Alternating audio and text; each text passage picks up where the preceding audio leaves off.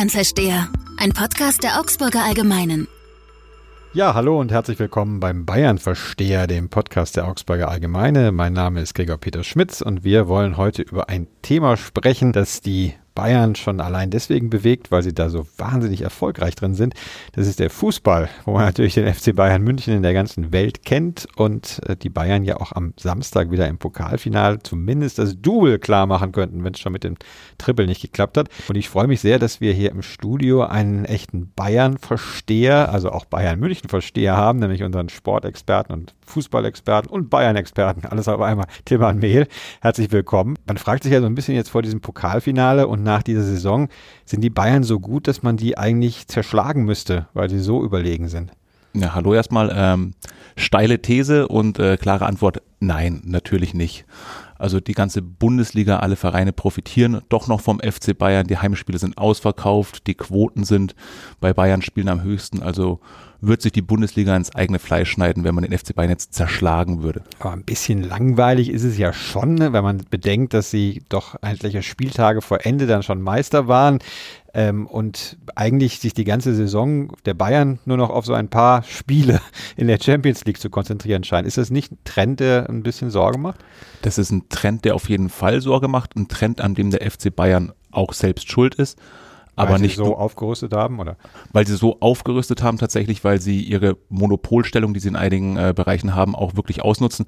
Zum anderen aber auch, ähm, ja, sind da andere, sind da 17 andere Bundesligisten, die teilweise wirklich viel zu wenig aus ihren Möglichkeiten machen haben. Also wenn ich jetzt sehe, dass sich Schalke abfeiern lässt dafür, dass sie irgendwie 21 Punkte Rückstand haben und als Zweiter mit einem passablen Torverhältnis ins Ziel kommen. Meister der Herzen, ja. Ja, Meister der Herzen, ja. Und sich wirklich abfeiern lassen dafür oder was Dortmund für Möglichkeiten hat und dann als Vierter abgeschlagen ins Ziel kommt, dann ist die eine Seite natürlich, ja, der FC Bayern macht es gut, macht es geschickt, nutzt es teilweise auch wirklich aus und dann sind da aber auch wirklich noch andere Mannschaften, die viel zu wenig aus ihren Möglichkeiten machen. Wäre denn denkbar, dass die Bayern jetzt nochmal richtig Geld in die Hand nehmen, um dann eben zu sagen, auch international wirklich wieder mithalten zu können und nicht mehr immer nur im Halbfinale gegen Spanier auszuscheiden? Ähm, ich sehe es ein bisschen anders, ja. Also ich halte es äh, für möglich, dass sie richtig, richtig viel Asche in die Hand nehmen. Zum anderen dass sie wieder mithalten können, sich anders. Sie halten mit. Ähm, es war ja auch knapp zu Es war knapp und dann, dann ist wieder die Frage, war es wirklich mangelnde Qualität oder war es doch Glück und Pech? Und ich bin der Meinung, im Fußball hat viel mit Glück und Pech zu tun und danach deuten wir das dann wieder um, hat es mit Qualität zu tun und nee, es war diesmal einfach auch Pech. Und nichtsdestotrotz glaube ich, dass sie viel Geld in die Hand nehmen könnten, ja, wobei könnten, es wieder eine Sie unklare haben ja auch Aussage. Viel Geld, wenn ich mich richtig entsinne, oder? Ja, dieses, dieses berühmte dieses Festgeld. berühmte Festgeldkonto, das muss doch irgendwann mal leergeräumt werden. Das muss, tatsächlich, ja, das bringt ja irgendwann gar nichts mehr, dieses Festgeldkonto. Ja, Niedrigzinsen, ja. ja. Niedrigzinsen und früher waren ja 100 Millionen Euro noch richtig, richtig viel Geld. Jetzt kriegst du einen halben Neymar dafür. Also, ja, was, was willst du mit dem Geld? Wirklich nur einen halben. Wir haben ja auch einen neuen Trainer dann in Bayern und wir haben noch einen, der zumindest das Pokalfinale äh, bestreitet. Jupp Heynckes ist ja so ein bisschen eine Kultfigur geworden, jetzt wieder im Alter, was er früher zugegebenermaßen nicht war. Woran liegt das eigentlich? Woran es liegt, ist der Erfolg und das äh, begründet dann auch das Kultige. An ihm hätte der Mann keinen Erfolg, dann wäre seine ganze spröde Art nicht mehr als spröde einfach. alter Mann, ja. Genau. Exakt, ja. ja, ja. Aber der Mann schafft es irgendwie oder hat es geschafft, die Mannschaft anzusprechen auf eine Art und Weise, wie sie es gebraucht hat. Das klingt jetzt total einfach, vielleicht ist es total einfach, aber es sind schon ganz viele Trainer daran gescheitert bei den Bayern. Ich der Mann lässt ja jetzt kein nichts Außergewöhnliches machen im Training. Ich glaube, er legt viel Wert auf Kleinigkeiten. Auch das sollte nichts Außergewöhnliches sein, weil die großen ganzen Sachen können die Stars. Und schon, schon klappt es. Waren das eher bayerische Tugenden, die er hatte, oder eher preußische Tugenden?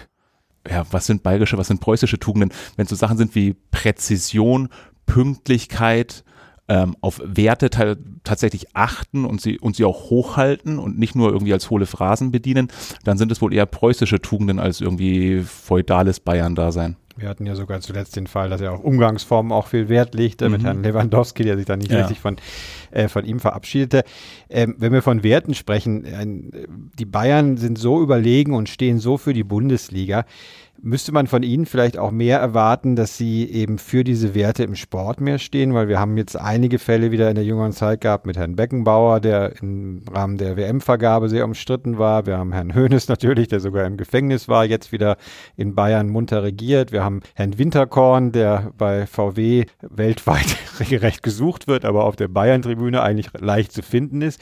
Müssten da nicht höhere Maßstäbe gelten für eine Mannschaft, die so im Rampenlicht steht? Es wäre natürlich total wünschenswert, dass der FC Bayern ein Aushängeschild in mehreren Bereichen ist. Letztlich ist aber der FC Bayern kein Aushängeschild, sondern auch nur ein Abziehbild der Gesellschaft. Und da geht es dann einfach darum, möglichst viel, viel Profit zu machen, erfolgreich zu sein. Und der FC Bayern geht diesen umstrittenen Weg eben da wirklich knallhart durch, schließt Deals dann auch mit Qatar Airways ab, macht seine Trainingslager, hält sie in, in Katar ab. Ähm, es wäre sicherlich wünschenswert, wenn sich ein Verein, der so repräsentativ ist wie der FC Bayern, dort anders verhalten würde. Bisschen anders sehe ich es jetzt bei Uli Hoeneß. Der Mann hat absoluten Bockmist gemacht, der hat Steuern hinterzogen in Millionenhöhe. Aber gut, er wurde verknackt, war im Gefängnis und dann kann es auch wieder heißen, okay, zurück auf los. Und er ist jetzt auch wieder völlig fest im Sattel, oder? Bei den Bayern. Ja, der Mann ist fest im Sattel, wobei es mehren sich ja schon die kritischen Stimmen. Ähm, hat der Mann seinen Laden wirklich noch im Griff? Kann man den FC Bayern führen, wie man ihn Mitte der 90er Jahre geführt hat? Muss man immer auf diesen Stallgeruch so Wert legen, wie jetzt auch bei Kovac und so? Ähm, aber letztlich scheint es noch zu klappen und zu funktionieren. Stichwort Kovac, der äh, spielt ja nicht nur gegen die Bayern am Samstag äh, mit seinem noch Arbeitgeber. Er hat ja jetzt auch eine Bilanz, wo manche etwas schauten und dachten, naja, wird man jetzt als, was sind sie geworden, Achter oder Neunter, mhm. glaube ich. Ist das jetzt so eine Empfehlung, um äh, mhm. eine der begehrtesten Trainerstellen des äh, Planeten wahrscheinlich ja. zu bekommen? Wie siehst du das? Also meine, die Bayern haben Kovac verpflichtet, glaube ich, da waren die Frankfurter gerade Fünfter und es war nochmal, ja, es war ein bisschen eine andere Situation. Ja. Also mit Frankfurt ja. Fünfter zu werden, ist so schlecht nicht. Ähm, sie, haben sich zu spät anscheinend um Tuchel bemüht, haben sich irgendwie an ja, genau, haben sich an Favre nicht rangetraut, weil zu schwierig. Okay, dann bleibt nicht mehr viel übrig. Vielleicht hätten es bei Hasenhüttel noch versuchen sollen, der jetzt auf dem Markt ist. Ich finde Kovac aber eine doch ganz solide, gute Wahl. Nicht nur solide, sondern eine gute Wahl. Der hat gezeigt, dass er ähm, aus einer Mannschaft, die aus vielen verschiedenen und auch schwierigen Charakteren besteht, ähnlich wie beim FC Bayern, doch was formen kann, eine richtige Mannschaft formen kann, dass die Jungs in München alle kicken können, das ist klar.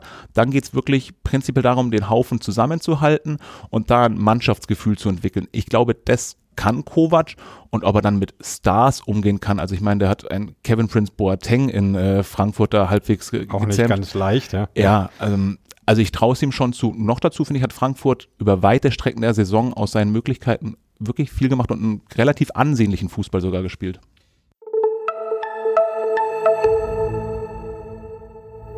Wir wollen gleich noch ein bisschen über die Fußball-WM, äh, zu der ja auch als unser Experte Fairs reden.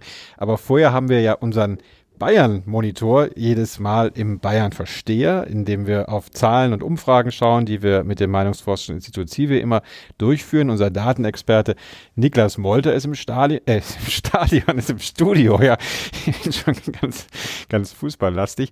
Ähm, und wir wollen erstmal auf eine Umfrage schauen, die wir ausgewertet haben, in der es um die Kreuzentscheidung von Herrn Söder gegen diesen Erlass ähm, in staatlichen Einrichtungen Kreuze aufzuheben. Das hat ihm insgesamt in äh, der Republik viel Spott und auch Widerspruch eingebracht. In Bayern hieß es lange, naja, die Bayern finden das größtenteils eigentlich ganz gut. Jetzt ist er aber doch zurückgerudert und hat zumindest gesagt, es soll eine Art runden Tisch geben, in dem man die ganze Frage noch einmal diskutiert. Hat sich dafür irgendwas in den Zahlen gefunden, in den Umfragen, die wir dazu durchgeführt haben? Also wir sehen auch in, in unseren Zahlen, dass äh, in Bayern nicht nur der FC Bayern seine Gegner und seine Freunde hat, sondern eben auch Markus Söder mit seiner Politik. Unsere Frage war, wird diese Kreuzentscheidung von Söder, wird sie ihm politisch nutzen oder schaden? Und da haben wir ganz klar ein gespaltenes Bayern gesehen. Also 38 Prozent sagen, wird ihm nutzen, ein Drittel sagt schaden und weder noch, was äh, sagen 25 Prozent, was, was, ein, ein sehr hoher, hoher Wert, Wert, ist. ist ja. Genau. Kann man also aus den Zahlen ablesen, dass diese ähm, Kreuzdebatte, die er angestoßen hat, vielleicht bei seinen Kernwählern eingezahlt hat, aber dann doch nicht darüber hinaus? Ja, ich denke, das kann man so sagen. Also in der erweiterten Kernwählerschaft ähm, glaubt man, dass ihm das nutzen wird. Die CSU und die AfD wieder sind davon sehr überzeugt. Die Grünen, die SPD und die Linken sehen es aber, äh, wie zu erwarten, genau andersrum. Wir werten ja auch immer die Sonntagsfrage aus, also die Frage, wie die Bayern abstimmen würden, wenn am Sonntag Landtagswahl wäre.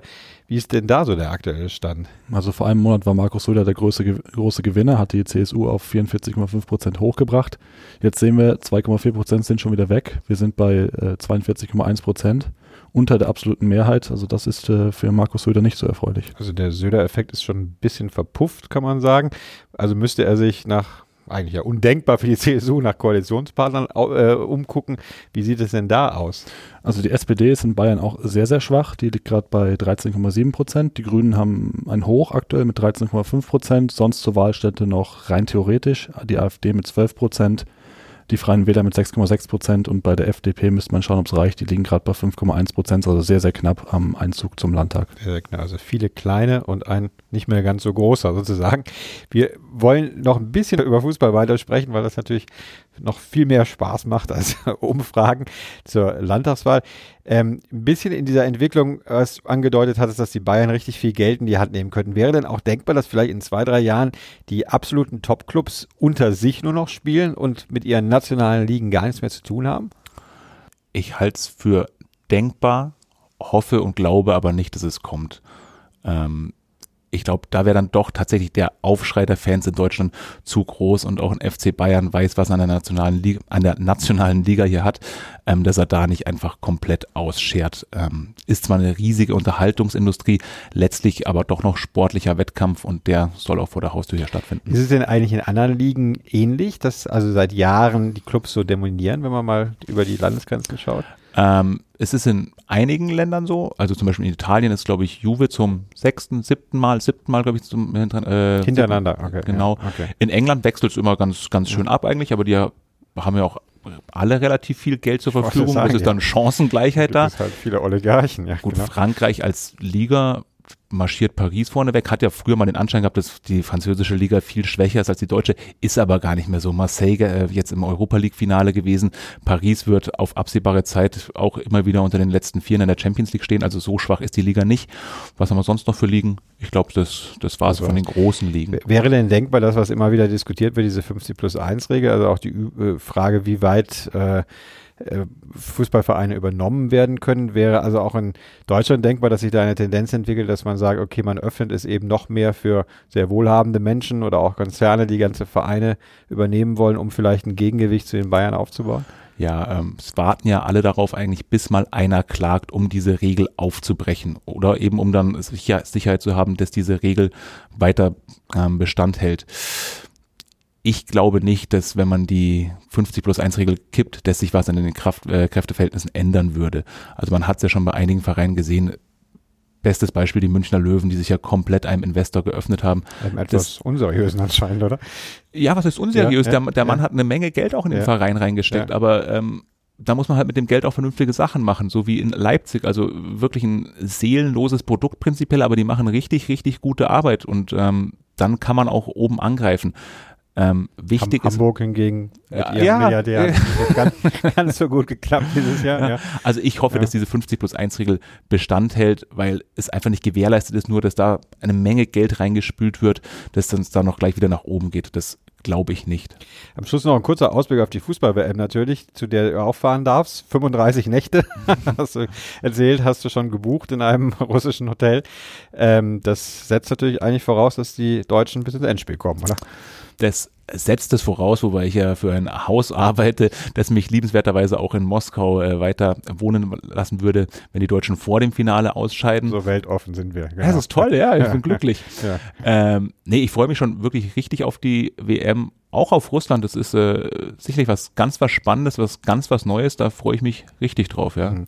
Und wie bewertest du die Chancen der deutschen Mannschaft, zu der ja, um zu den Bayern wieder zurückzukommen, auch ein erheblicher Bayern-Block mhm. spielt? Mhm ähm, die Chancen der deutschen Mannschaft sind, und jetzt kommt irgendwie so eine Floskel, sind absolut intakt und sie zählt zu den Mitfavoriten. Und mehr kann man zu dem jetzigen Zeitpunkt vor dem Trainingslager auch noch gar nicht sagen.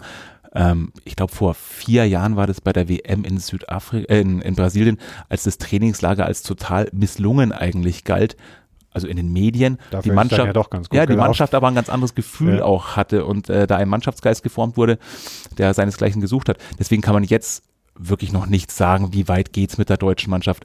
Das Potenzial der deutschen Mannschaft ist sicherlich da, um auch Weltmeister zu werden. Nur das Potenzial haben auch Brasilien, Argentinien, Spanien, Frankreich. Da sind genügend Mannschaften, die das Potenzial auch haben. Allerletzte Frage, wird Manuel Neuer spielen oder nicht? Nein, wird nicht spielen. Gar nicht. Gar nicht. Gar nicht. Oh je. Aber das Gute ist, die Deutschen sind darauf überhaupt gar nicht angewiesen. Ich meine, wir Je haben ja so viele Torhüter, ja. gute Torhüter. Ja. Jedes andere Land würde, würde die Hände beim Kopf zusammenschlagen, wenn, wenn Manuel Neuer ausfallen würde. Bei uns steht dann Marc-André Ter Stegen, der Torwart des FC Barcelona im Tor. Also das ist nun wirklich kein Problem. Also Torwart können wir. Ja. Sven Ulreich kriegt aber keine Chance mehr, oder? Sven Ulreich kriegt keine Chance mehr, hat auch ehrlicherweise nicht die Klasse, um, um deutscher Nationaltorwart zu sein. Hat eine super Saison gespielt, aber nicht die Klasse, um deutsche Nummer 1 zu sein. Alles klar. Ganz herzlichen Dank, Timon Mehl. Und wir äh, freuen uns auf die nächste Ausgabe des Bayern-Versteher und drücken natürlich dann doch dem FC Bayern die Daumen morgen im Pokalfinale, oder? Ähm, ich als Sportjournalist muss da streng objektiv sein. Ich will ein schönes Spiel sehen und dabei zwei, drei Bier trinken. Okay, das ist ja auch ein gutes Motto. Also herzlichen Dank fürs Zuhören und bis bald beim Bayern-Versteher.